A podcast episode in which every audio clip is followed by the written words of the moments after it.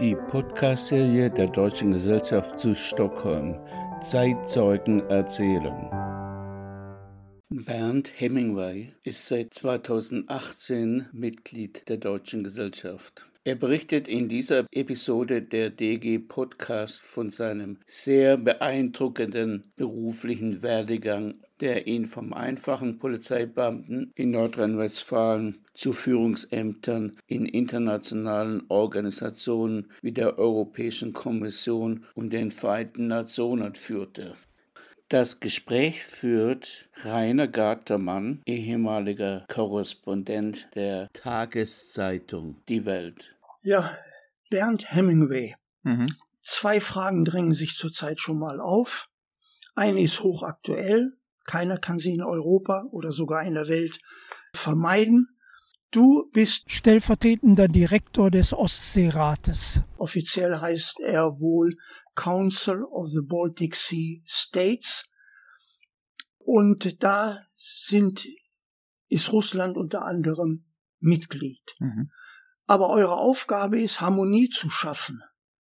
Wie seid ihr mit dem, was jetzt geschehen ist, mit dem Angriff Russlands auf der Ukraine in eurer Organisation umgegangen? Ja, wir waren natürlich ähm, hoch enttäuscht und, und das hat uns natürlich alle sehr, sehr schockiert. Die Ereignisse, die passiert sind, Insbesondere auch, weil wir gerade 30 Jahre Bestehen unserer, unserer Organisation feiern wollten am, am 5. März. Und insbesondere auch, weil das Motto unserer Organisation ähm, Vertrauen ist. Zusammenarbeit durch Vertrauen. Und es haben sich relativ schnell die zehn anderen Außenminister und der hohe Repräsentant der Europäischen Union, die ja auch volles Mitglied bei uns ist, zusammengesetzt und haben eine entsprechende Erklärung abgegeben, um Russland von der Organisation zu suspendieren, auch ähm, Belarus als Beobachterstaat zu suspendieren. Und das hat jetzt zur Folge, dass sie also von allen Veranstaltungen, von allen Projekten, von allen Entscheidungen ausgeschlossen sind bis zu dem Zeitpunkt, wo es wieder möglich ist, für die anderen Länder mit und die EU mit Russland zusammenzuarbeiten. Ich komme nachher nochmal ja. äh, auf die Organisation, auf den Ostseerat zurück. Zunächst einmal aber hat es von russischer Seite eine Reaktion gegeben auf euren Beschluss? Der russische Außenminister Lavrov hat äh, an alle Außenminister und den hohen Repräsentanten einen Brief geschrieben, dass er sehr enttäuscht ist äh, über die Entscheidung, weil diese Entscheidung nicht dem Konsensusprinzip der Organisation äh, entspricht und hat gesagt, weitere Schritte will er sich vorbehalten. Er hat auch die Organisation aufgefordert, innerhalb von drei Monaten sämtliche Aktivitäten in Russland abzubrechen.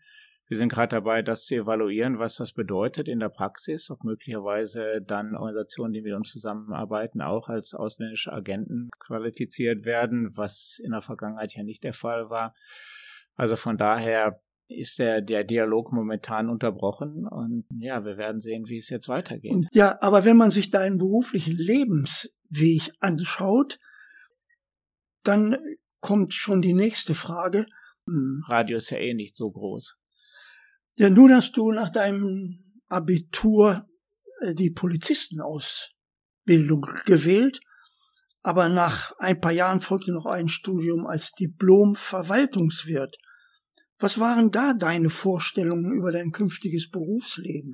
Das, die, das Studium als ähm, Diplom-Verwaltungswirt war Teil der polizeilichen Ausbildung. Das heißt also, um dann entsprechende Beförderungen und auch in, mhm.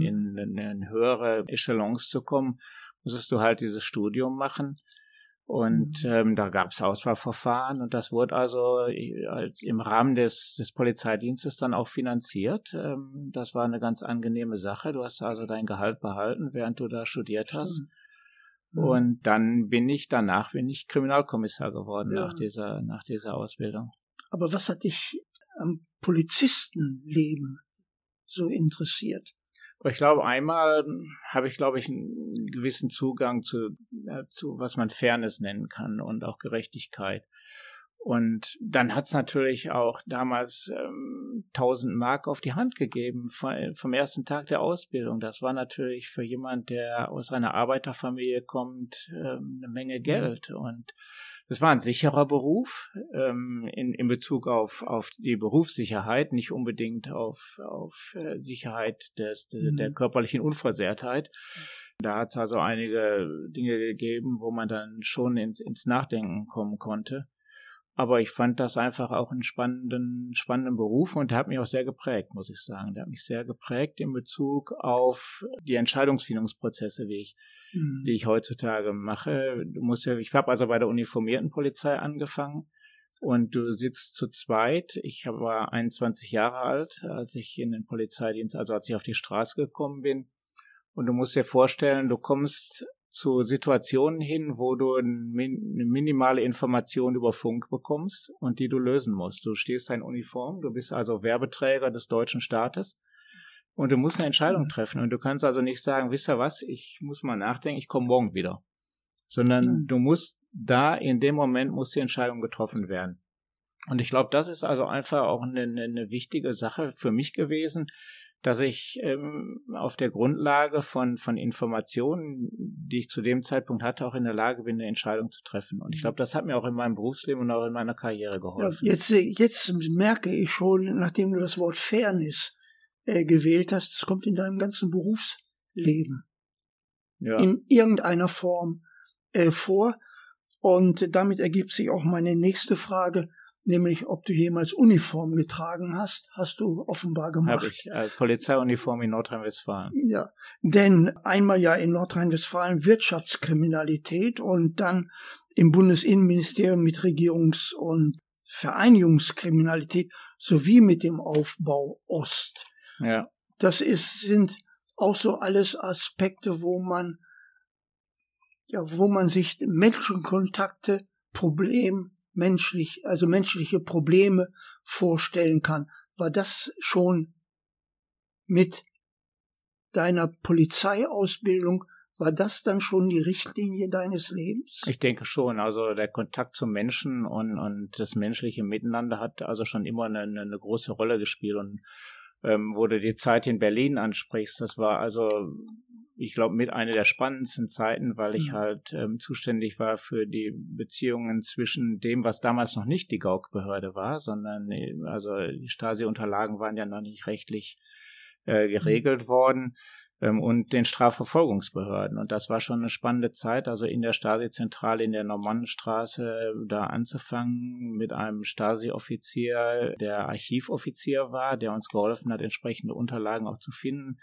bevor die noch weiter vernichtet werden konnten. Und natürlich dann auch der Kontakt zu sehr vielen, ähm, zu sehr vielen Ostdeutschen, weil hauptsächlich in der Behörde dann ähm, Ostdeutsche gearbeitet haben. Und ähm, das war schon eine spannende Zeit zu sehen, wie da Sachen zusammenwachsen oder auch nicht zusammenwachsen.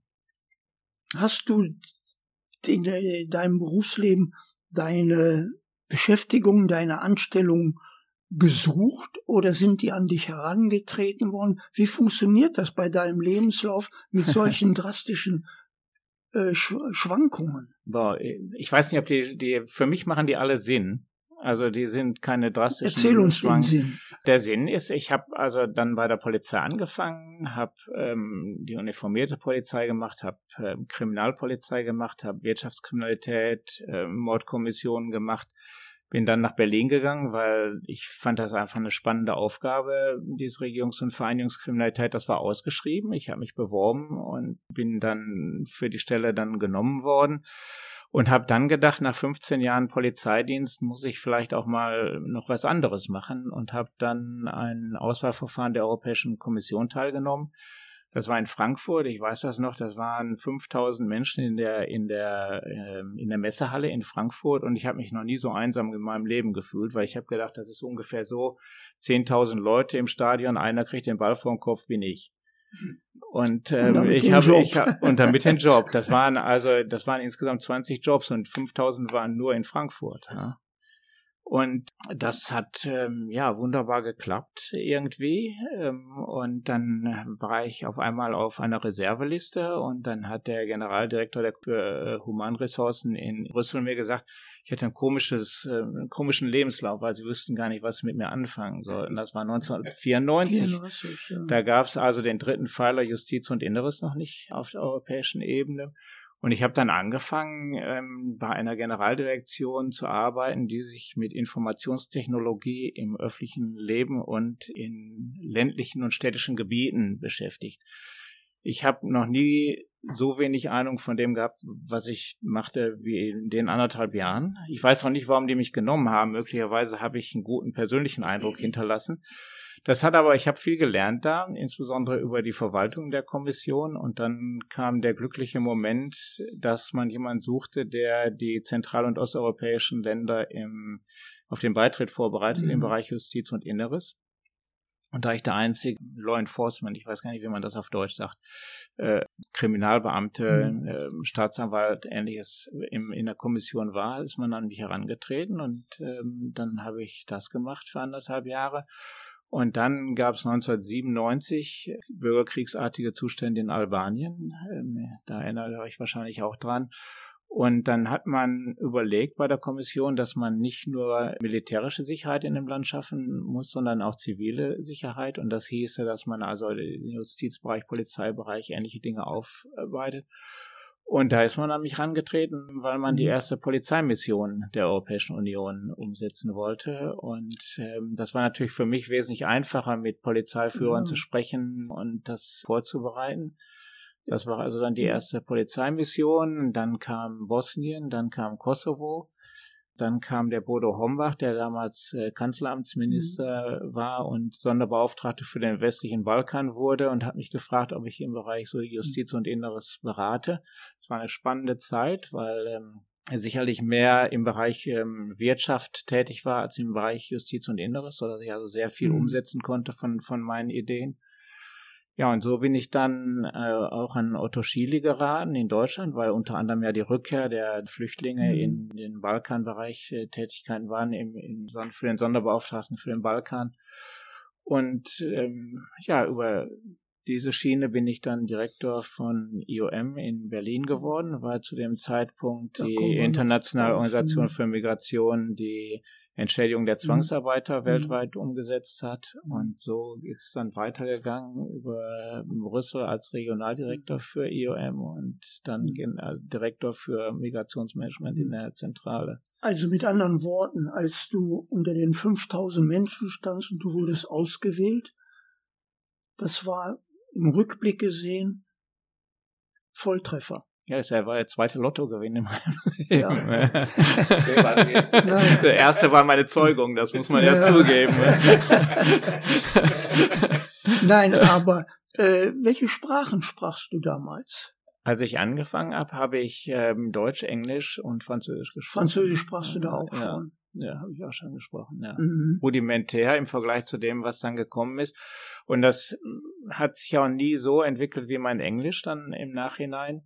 Ich habe dann ähm, Niederländisch noch gelernt, weil ich in einer flämischen Gemeinde in, außerhalb von Brüssel gelebt habe. Aber das hat sich schon sehr geändert, die ähm, Lingua Franca in, in Brüssel. Ähm, spätestens schon damit, dass dann 1995 die Finnen, Österreicher und ähm, Schweden beigetreten, beigetreten sind. Und dann spätestens mit dem Beitritt der, der zentral- und osteuropäischen Staaten hat sich das also sehr stark aufs Englische geändert. Und selbst die Franzosen sprechen heute, nachdem sie die Begrüßungsformel auf Französisch gesagt haben, auf Englisch.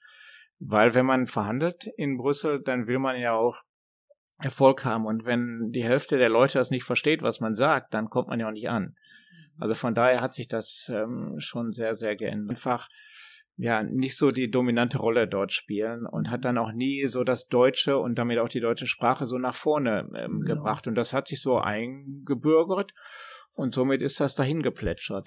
Ja, mit all deinen Positionen in Brüssel, wenn, sich da, wenn man dir so zuhört, dann hat das eine dem anderen in die Hand gegeben. Ja, das war so, wie soll ich mal sagen, also für mich persönlich eine glückliche Führung. Das hat immer unglücklicherweise mit mit ähm, relativ schlimmen Ereignissen in Zusammenhang mhm. gestanden, also so wie in Albanien. Ähm, das war also ja schlimme Ereignisse. Bosnien sehr sehr schlimm. Ähm, Kosovo auch sehr schlimm. Aber das hat sich halt dann immer angeboten. Und das war halt auch so eine Zeit der Politikentwicklung, wie man halt Sicherheitspolitik neu definiert, wie man auch innere Sicherheit, also Social Security, soziale Sicherheit ähm, definiert und, und einbringen will und wie man das halt auch umsetzen kann. Ab einem gewissen Niveau brauchst du auch die Unterstützung deines Landes. Ich, Bist äh, du eigentlich Beamter?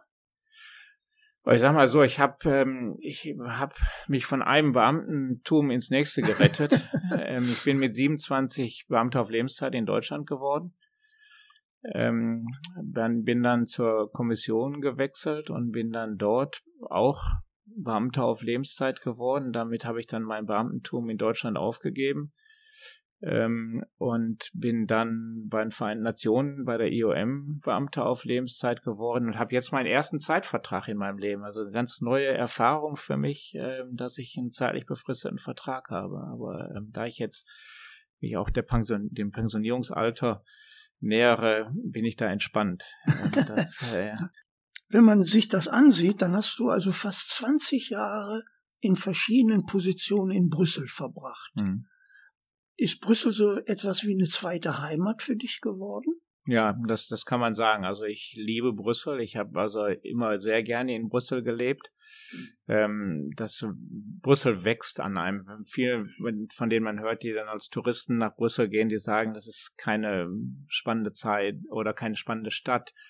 Aber es ist halt, ähm, ich denke, gerade so als Deutschen tut es einem gut, in ein Land zu gehen, wo man laissez-faire lebt, also wo man sagt, wir lassen Dinge, man kann sie regeln, wir regeln sie, ähm, wir schauen mal, was passiert. Ähm, eine rote Ampel ist möglicherweise mehr eine Empfehlung als ähm, eine Pflicht, ähm, dass man davor stehen bleibt, also zumindest als Fußgänger, als Autofahrer schon mehr. Aber das, ich denke, das hat mir gut getan. Und dann war das natürlich eine wahnsinnig spannende Zeit politisch. Ne? Das war also, als ich angefangen habe, 1994 war Delors noch Kommiss äh, Kommissionspräsident, äh, meiner Meinung nach ja der beste Kommissionspräsident, äh, den die Kommission je hatte und denke, wo die Länder nie wieder so einen haben wollen, der so eine starke Persönlichkeit ist ähm, wie, wie Delors. Das war natürlich eine fantastische Zeit mit Mitterrand und Kohl dann, die ja auch beide fantastische Europäer waren. Und das war politisch eine, eine, eine, wahnsinnig spannende Zeit. Und dann da auch äh, Migration zu machen an entscheidender Stelle, wo man dann gehört wird, wo die Kommissare, das Parlament, der Rat ähm, wir haben während meiner Zeit Libyen gehabt, ähm, wo also äh, Tausende übers Mittelmeer gekommen sind, ähm, wo wir berichtet haben, wie man Dinge macht, wie viele Leute sterben bei der Überfahrt nach Libyen, was man, was man macht. Das war also ähm, total spannend. Und ne? als Beamter äh, glaubtest du Gehör zu finden, effektiv zu sein in diesem, was wir von außen sehen, politischen Gerangel? Ja, also ich, ich denke, man muss da Realist bleiben und ich denke, auch da hat mir mein, mein, man muss Realist sein und man muss Geduld haben. Ich denke, in beiden Dingen hat mein Polizistenleben mich gut vorbereitet. ähm, und ähm, man muss auch seine, seine Erwartungen realistisch gestalten. Das ist, äh, man kommt, beispielsweise habe ich vorgeschlagen, 500.000 Leute, äh, Flüchtlinge umzusiedeln. Das wird nicht passieren. Ähm, weil du hast ja heutzutage die einzige Chance nach Europa zu kommen, ist, dass du dich schmuggeln lässt. Mhm. Und da geht eine Menge. Also wenn du von, von Afrika nach Europa kommen möchtest, musst du zwischen 20 und 25.000 Euro mindestens investieren, ohne die ganzen Ausbeutungen, die du noch unterwegs erlebst. Und Viele halt kommen aus Flüchtlingslagern und ähm, ich habe also vorgeschlagen, dass man in diesen Lagern dann halt die Möglichkeit gibt, gerade für Familien dann einen entsprechenden Antrag zu stellen und dann auch umgesiedelt zu werden. Ähm, 500.000 Leute äh, im Vergleich zu 500 Millionen in Europa, da wirst du nie einen treffen, der mhm. auf diese Art umgesiedelt worden ist das hat so nicht funktioniert, aber es hat zumindest den Anschluss gegeben, diese Umsiedlungsprogramme, das, was man im Englischen Resettlement nennt, mhm. ähm, dann auch als eine Standardmaßnahme mit aufzunehmen. Und die Bundesregierung hat dann auch entsprechend bei uns angerufen und gefragt, wie man das machen kann und, und, und. Also man hat gewiss kleinere Ziele und, und man hat gewisse Fortschritte. Und ähm, ja, also gerade der Migrationsbereich ist ja einer der schwierigsten auf, auf mhm. europäischer Ebene. Also ich gehe davon aus, wenn du das jetzt total insgesamt betrachtet, äh, die Freude überwichte dem Frust. Oh, absolut, ja. Also ich habe immer Freude an meinem Beruf gehabt. Ich habe immer bin auch immer mit Freude da reingegangen und habe auch immer ähm, Freude daran gehabt, mir Gedanken darüber zu machen, wie ich mein oder die Ziele erreichen kann, die Ziele der Organisation oder auch die Ziele mhm. dessen, was vorgegeben worden ist. Wie kann ich als ich äh, die Polizeimission nach Albanien ähm, organisiert habe, war die einzige Organisation, die das machen kann, konnte, war äh, die Westeuropäische Union. Das war also damals die mhm. Verteidigungsunion ähm, der, der Europäischen Union. Da war aber Dänemark nicht Mitglied. Und meine Idee war halt, das Geld den ähm, ähm, der Westeuropäischen Union zu geben, sodass sie dann die ähm, die Mission organisieren konnten. Das hat Dänemark blockiert im, im, im Rat. Kommt mir bekannt vor. Und, ähm, und ich habe dann das Geld in Albanien gegeben mit der Auflage, das an die Westeuropäische Union zu geben. Und das hat geklappt. Also du musstest dann einfach dir nur Gedanken machen, dass der Weg klappt nicht. Was ist der nächste Weg, wer, der, der dann klappt? Und ähm, ja. Also ist, ist Brüssel der Angelpunkt deines Berufslebens geworden. Also Denn vieles läuft ja in Brüssel zusammen. Du hast ja so viele verschiedene Sachen gemacht, aber ein Großteil läuft in Brüssel zusammen. Das war sicherlich mit die spannendste äh, Zeit auch im, in, in meinem Berufsleben. Und ich hoffe nicht, dass jetzt mein jetziger Beruf ähm, noch spannender wird. Also ich mhm. hoffe, dass, ähm, dass, dass das nicht das übertrifft, die, also die momentanen Ereignisse, dass es dann also Schweden und Stockholm und auch den Ostseerat spannender macht als das, was ich bisher gemacht hatte. Ja. Brüssel war immer meine Basis, aber insbesondere die Zeit, in, ähm, ähm, bei der ich oder während der ich bei dem Stabilitätspakt für Südosteuropa gearbeitet habe, hätte ich letztendlich gar kein Büro gebraucht. Ich habe also nach, ich glaube nach drei Monaten habe ich die Senatorkarte von von äh, Lufthansa bekommen, weil du konntest auch du konntest, es gab keine direkten Flüge. Wenn du also von Sarajevo nach Zagreb wolltest, musstest du wieder nach Wien zurück oder nach Zürich zurück. Und ähm, dann hast du ähm, viele Nachtsitzungen gehabt, weil dann ähm, hat es natürlich dann auch viele unterschiedliche Interessen gegeben von Russland, von Amerika, von den Europäern.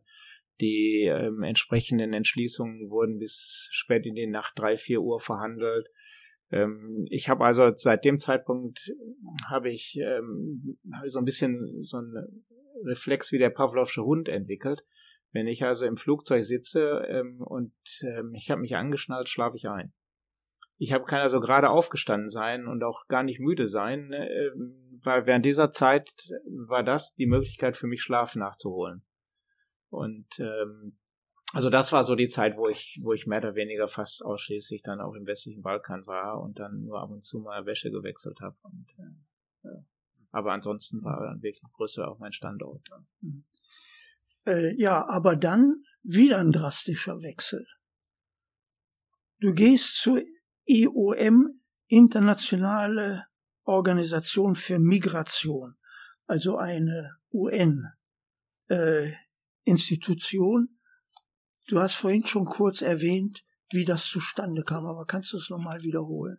Ja, es war, es gab zu dem Zeitpunkt gab es die Stelle als Direktor, äh, Missionsleiter in, in Berlin, die war ausgeschrieben.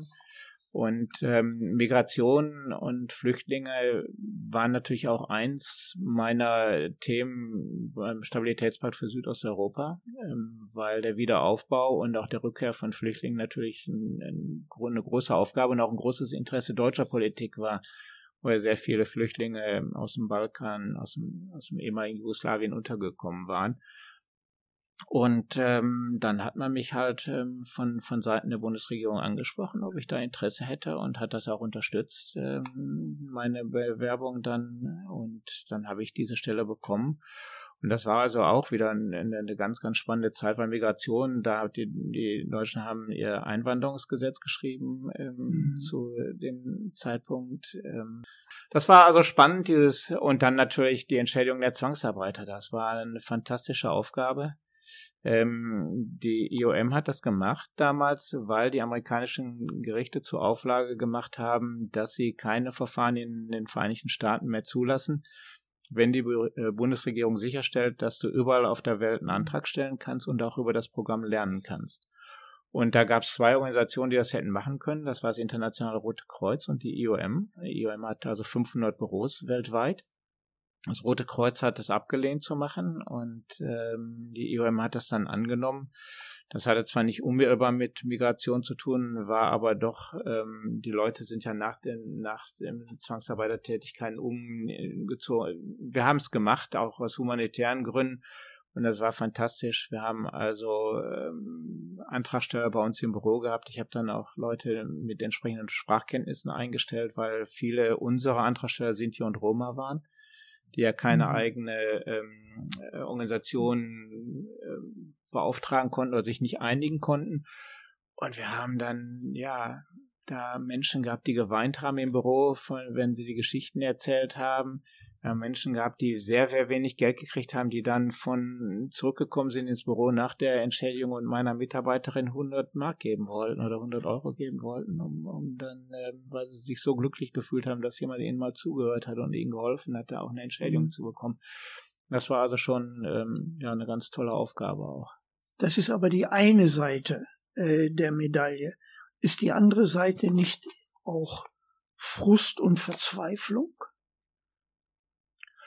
Ich denke, wenn du in der Migration arbeitest, dann, dann darfst du nicht so schnell frustriert sein. Ähm, vor allen Dingen, du bist ja auch immer ähm, Kritik ausgesetzt als, als Organisation.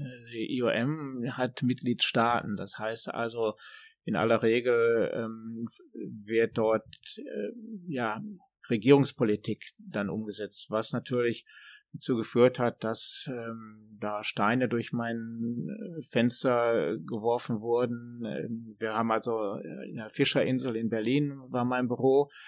Und ähm, wenn dann Demonstrationen waren gegen soziale Ungerechtigkeit und man hatte noch ein paar Steine über, dann hat man auf dem Rückweg nach Kreuzberg, hat man die dann oder auch Farbbeutel hat man die bei EOM ähm, hinterlassen. Ähm, das war also. Wie äh, fühlt man sich da? Ich, ich denke, meine Mitarbeiter haben sich sehr viel unsicher gefühlt als ich, ähm, weil. Du hattest ähm, schon so viel Erfahrung. Ich hatte. ich hatte also das. Ähm, solange da keiner persönlich voll, aber das war schon äh, eine sehr, sehr starke, wie soll man sagen, emotionale Situation. Dann, die haben dann auch versucht, unser Büro zu stürmen und ähm, die, die Computer zu stehlen und dann war es natürlich, hattest du diplomatischen Schutz und die Polizei stand draußen vor und wollte nur reinkommen, wenn wir sie einladen und ähm, weil du natürlich exterritorial bist und mhm ja, das war schon ähm, auch ganz spannend. Das, woran die Leute sich echauffiert haben, ist letztendlich, dass die IOM der Bundesregierung und auch anderen Regierungen geholfen hat, abgelehnte Asylbewerber zurückzubringen in ihre, ihre Heimat. Das heißt also unterstützte freiwillige Rückkehr. Und man hat da argumentiert, ähm, ob das wirklich freiwillig ist, wenn ein Asylantrag ähm, abgelehnt mhm. ist. Und ähm, aber wie gesagt, das ist mehr so eine philosophische Sache ähm, wenn du jemanden zu Gast hast zu Hause und du sagst, jetzt wird Zeit zu gehen ähm, und der oder diejenige geht nicht, dann ähm, sagst du auch, ja gut, dann frage ich halt die Polizei um Hilfe, dass sie dich rausbringen. Und in unserem Fall haben wir dann halt auch Programme aufgestellt, um die Leute dann zu, zu reintegrieren zu Hause. Wir haben eine Ausbildung hergestellt, wir haben den kleine Unternehmen aufgebaut. Ähm, das war sehr viel humanitärer, als abgeschoben zu werden, weil mhm. Abschiebung ist ähm, immer ja, eine sehr, sehr harte Sache, wenn man dann morgens aus dem Bett geholt wird. Finanziert wurde die IOM aus dem äh, UN-Budget oder waren das Beiträge einzelner Länder? Ist, eine, ist eigentlich eine sehr ungewöhnliche Organisation, die IOM. Die IOM ist zwischen, hatte also, als ich weg bin, ich weiß nicht, wie es heute ist, als ich weggegangen bin, ein Budget gab von 1,5 äh, Milliarden Dollar. Von diesem äh, Budget wurden zwischen drei und fünf Prozent von den Mitgliedstaaten getragen, also von 150 Mitgliedstaaten. und 95 Prozent der Aktivitäten wurden über Projekte finanziert. Über Projekte? Über Projekte finanziert. Das ist, ähm, ja, das heißt, und der Vorteil dessen, dass du, ähm, du kannst ja also keine Bürokratie erlauben und du musst relevant mhm. bleiben.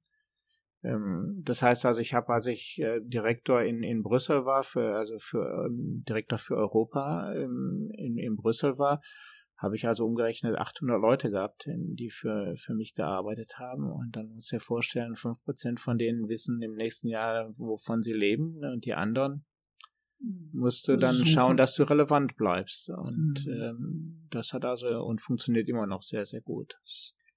Sind, dem muss man äh, viel Gedanken widmen. Ja, ja, muss also, ja, und das ist natürlich dann, ähm, du musst natürlich, einer der größten Geldgeber ist natürlich mittlerweile die, die Europäische Union und die Kommission mhm. als, als äh, umsetzender Faktor.